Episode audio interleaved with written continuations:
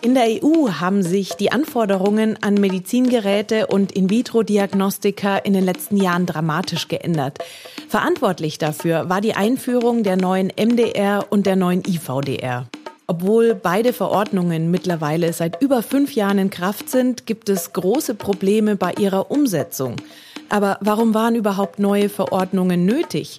Welche Änderungen entpuppten sich als besonders herausfordernd für Hersteller?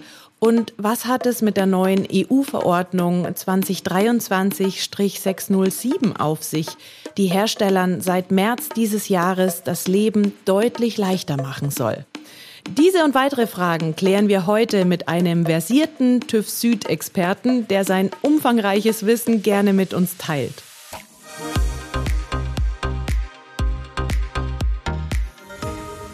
Herzlich willkommen zu Normenchecker, dem TÜV Süd Podcast für Medizinproduktehersteller. Ich freue mich, dass Sie wieder mit dabei sind. Mein Name ist Andrea Lauterbach und ich spreche in dieser Folge mit Dr. Andreas Stange. Herr Stange ist der Spezialist für Medizinprodukteprüfungen und Zulassungen. Er ist seit über 20 Jahren bei TÜV Süd und war unter anderem acht Jahre lang CEO und Präsident von TÜV Süd in Japan. Nachdem er sehr erfolgreich den globalen Bereich In-vitro-Diagnostika geleitet hat, ist er heute als Senior Vice President weltweit für den gesamten Bereich Zertifizierung und Qualitätsmanagement der Medical and Health Services zuständig. Hallo, Herr Dr. Stange, schön, dass Sie dabei sind. Ja, moin, Frau Lauterbach. Vielen Dank, dass wir miteinander sprechen können. Herr Stange, früher war alles besser, sagen viele Medizinproduktehersteller. Sind denn die regulatorischen Anforderungen der MDR und der IVDR heute tatsächlich so viel herausfordernder als die ihrer Vorgänger MDD und IVDD? Ja, in der Tat. Die Verordnungen beinhalten viele neue und erweiterte Anforderungen an Medizingerätehersteller. Beispielsweise die klinische Bewertung von medizinischen Produkten war früher deutlich einfacher. Man konnte beispielsweise Äquivalenzbetrachtungen durchführen. Das heißt, wir haben klinische Daten akzeptieren können von ähnlichen Geräten. Heutzutage können wir nur Daten annehmen, die von genau dem Gerät äh, erhoben wurden, das zertifiziert werden soll. Das macht natürlich äh, mehr Arbeit und kostet mehr Zeit. Insgesamt sind die neuen Verordnungen deutlich komplexer als die alten Richtlinien. Dadurch werden natürlich auch die Hersteller finanziell mehr gefordert. Die umfangreicheren Verfahren kosten mehr Zeit und dadurch werden die Einstiegskosten höher. Unter Umständen geht die Kosten-Nutzen-Rechnung für Hersteller dann nicht mehr auf. Und das wird dann unter Umständen einige Geräte nicht mehr auf den Markt lassen. Für die Hersteller war ja die Einführung des MDR und der IVDR eine große Umstellung. Wie haben denn die benannten Stellen auf die neuen Verordnungen reagiert? Ja, auch für uns war es eine große Umstellung. Auch wir mussten sozusagen zertifiziert werden, und zwar durch die Behörden dann. Die Verfahren waren sehr lange, haben sich teilweise über mehrere Jahre hingezogen. Zusätzlich gab es Verzögerungen weil auch die Auslegung dieser neuen Regularien nicht immer klar war. Das klingt ganz schön nach einem ruckeligen Start, gell? Absolut. Das war keineswegs glatt. Auf der anderen Seite können wir aber auch sagen, dass trotz allem benannte Stellen, trotz dieser Herausforderungen, wenn notwendig, schnell und unbürokratisch reagieren können. Zum Beispiel in der Covid-Krise haben wir notwendige Geräte wie beispielsweise Ventilatoren oder die Covid-Tests schnell zulassen können. Wie kam es denn eigentlich zu den neuen Verordnungen? Also hätte man die alte MDD und die alte IVDD nicht einfach weiter nutzen können? Die neuen Verordnungen waren aus vielerlei Gründen notwendig. Es gab ja einige große Skandale mit fehlerhaften Produkten, beispielsweise die Brustimplantate.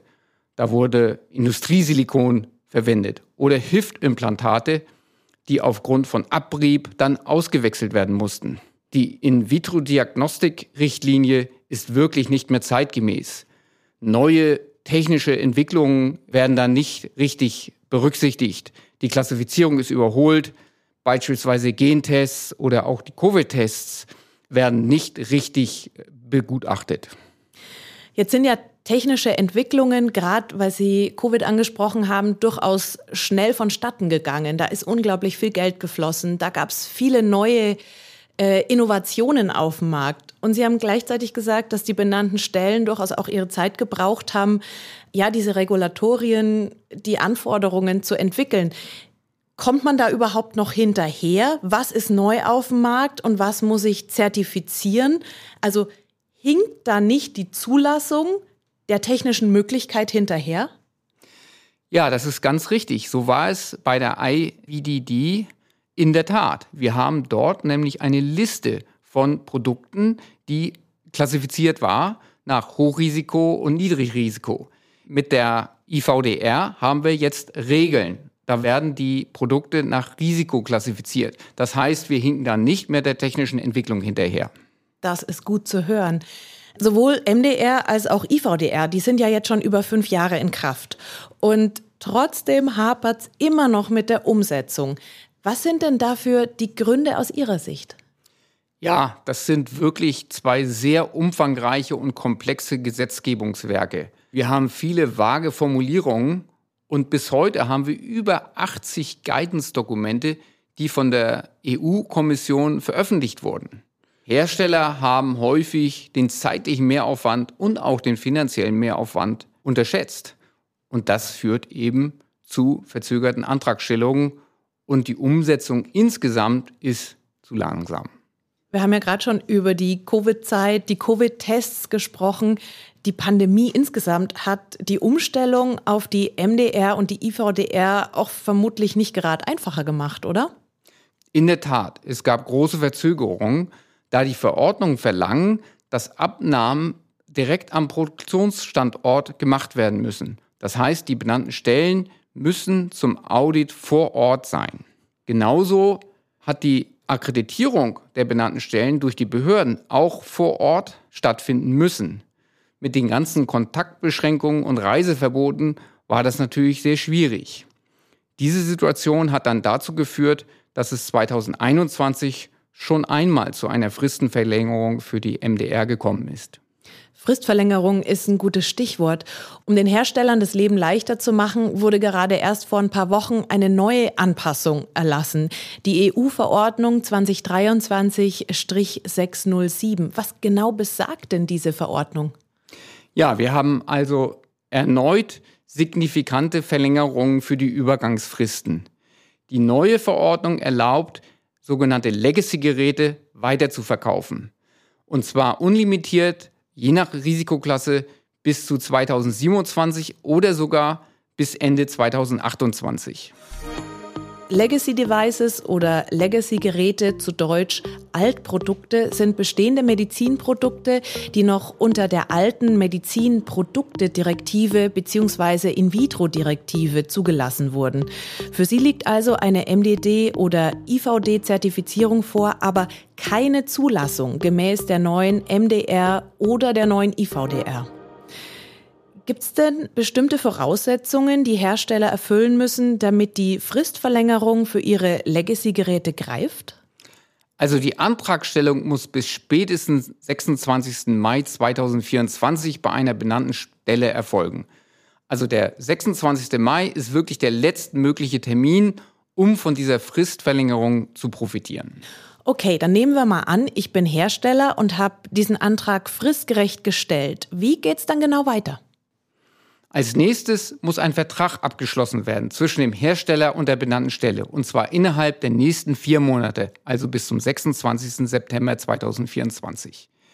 Dann gibt es von der benannten Stelle ein Bestätigungsschreiben, wo eben bestimmt ist, um welche Produkte es sich handelt. Und äh, das ist dann der Nachweis für den Hersteller, dass er diese Produkte weiter verkaufen darf, obwohl die ursprünglichen Zertifikate schon ausgelaufen sind. Weiterhin sollte noch festgelegt werden, wann denn die Neuzertifizierung für das Produkt dann erfolgen soll. Mit dieser Bestätigung, dass der Antrag fristgerecht zum 26. Mai 2024 gestellt wurde, kann der Hersteller seine Produkte also unbegrenzt weiterverkaufen. Kann er denn insgesamt agieren, als hätte er eine normale Zertifizierung für sein Legacy-Produkt? Es gibt da sicher Einschränkungen. Beispielsweise kann das bestehende Zertifikat, was ja ausgelaufen ist, nicht mehr geändert werden. Zudem kann der Hersteller keine Änderung an der Zweckbestimmung und an dem Design des Produktes durchführen. Andere Änderungen können sehr wohl erfolgen, beispielsweise die Änderung des Namens des Gerätes oder des Herstellers oder auch der Herstellungsort. In diesem Fall wird dann die benannte Stelle eine Bescheinigung darüber ausstellen. Mit der neuen Verordnung können Hersteller also mit ihren Zulassungen in die Verlängerung gehen. Ich nehme an, da gab es im März ein großes Aufatmen in der Branche, oder? Ja, es gab äh, wirklich äh, deutliche Erleichterung, war zu spüren. Es gibt jetzt viel Luft. Aber wichtig ist natürlich, dass die Zeit genutzt wird, weil wir sehen im Moment, dass die Antragstellungen drastisch zurückgegangen sind. Und für große Firmen, die werden alles sei mal, aufgegleist haben, die ziehen das durch und äh, zertifizieren ihre neuen Produkte. Aber gerade bei kleinen und mittleren Herstellern mache ich mir doch Sorgen, ob es dann nicht am Ende zu einem großen Stau kommt und wir dann wieder in die gleichen Probleme laufen. Dann fängt jetzt also die große Aufschieberitis an, oder? Höre ich es richtig raus, dass Sie also an die Hersteller appellieren, lieber jetzt schon aktiv zu werden? Genau richtig. Auf den letzten Drücker wird es alles nicht funktionieren. Auch wir brauchen ja Zeit, um den Vertrag beispielsweise abzuschließen. Das heißt, uns ist sehr daran gelegen, wenn wir die äh, Einreichungen, die Anträge nicht erst im Mai 2024 bekommen, sondern früher. Frühzeitige Planung ist wirklich wichtig, weil doch eine ganze Menge Daten notwendig sind. Klinische Daten, Dokumentation, die neuen Verordnungen ähm, erfordern wirklich viel Vorbereitungszeit. Gibt es denn Dokumente oder generell Informationen, die den Herstellern hier effektiv bei ihrer Planung helfen können? Ja, es gibt einige Leitfäden vom TÜV Süd als auch von dem Team NB. Das ist also der Zusammenschluss europäischer benannter Stellen, die Hersteller anleiten, wie man beispielsweise eine technische Dokumentation erstellt, wie man klinische Daten zusammensammelt und so weiter. Hier gibt es einige Dokumente, Anleitungen und Hilfestellungen und das packen wir natürlich alles für Sie in die Show Notes. Und zusätzlich haben wir auch noch Frequently Asked Questions bei uns auf der Webseite. Auch damit können wir weiterhelfen. Das klingt gut. Herr Dr. Stange, ganz herzlichen Dank für das Gespräch, für die Tipps und Infos, die Sie uns gegeben haben. Nicht zu danken. Es war mir eine Freude. Mit Einführung der MDR und der IVDR vor gut fünf Jahren hat sich die regulatorische Landschaft für Medizinprodukte deutlich verändert. Hersteller waren und sind den neuen Herausforderungen oft kaum gewachsen, weil die Verordnungen sehr komplex sind und teilweise nur vage formuliert wurden. Erleichterung brachte dann die neue EU-Verordnung 2023-607, die im März dieses Jahres in Kraft trat. Hier die wichtigsten Learnings dieser Folge. Erstens. Die EU-Verordnung 2023-607 ermöglicht eine Fristverlängerung für Hersteller von Medizinprodukten. Dank ihr ist es möglich, sogenannte Legacy-Produkte weiter unter den bestehenden Zertifizierungen zu verkaufen. Zweitens. Um von dieser Fristverlängerung zu profitieren, müssen Hersteller bis spätestens 26. Mai 2024 einen Antrag auf Zertifizierung nach den neuen Verordnungen bei einer benannten Stelle einreichen. Drittens, dabei sind Sie gut beraten, sich frühzeitig, also am besten schon jetzt, um die Antragstellung zu kümmern. Denn es ist damit zu rechnen, dass es kurz vor Fristablauf zu Engpässen bei den benannten Stellen kommen wird. Das war Norman Checker, der Podcast mit News und Tipps rund um das Thema Prüfungen von Medizinprodukten. Wenn Ihnen dieser Podcast gefallen hat, dann freuen wir uns über haufenweise Sternchen, am besten fünf, bei Spotify, Apple Podcast oder überall da, wo es Podcasts gibt. Haben Sie Fragen zu unseren Themen? Dann schreiben Sie uns gerne unter norman-checker at tufsud.com, also TÜV Süd ohne Ü-Pünktchen wissen das. Wir freuen uns sehr über Ihr Feedback.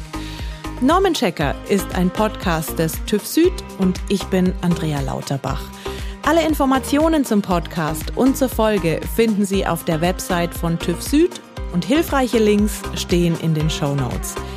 In der nächsten Folge beschäftigen wir uns mit dem Thema drahtlose Medizinprodukte. Und ich freue mich, wenn Sie wieder mit dabei sind.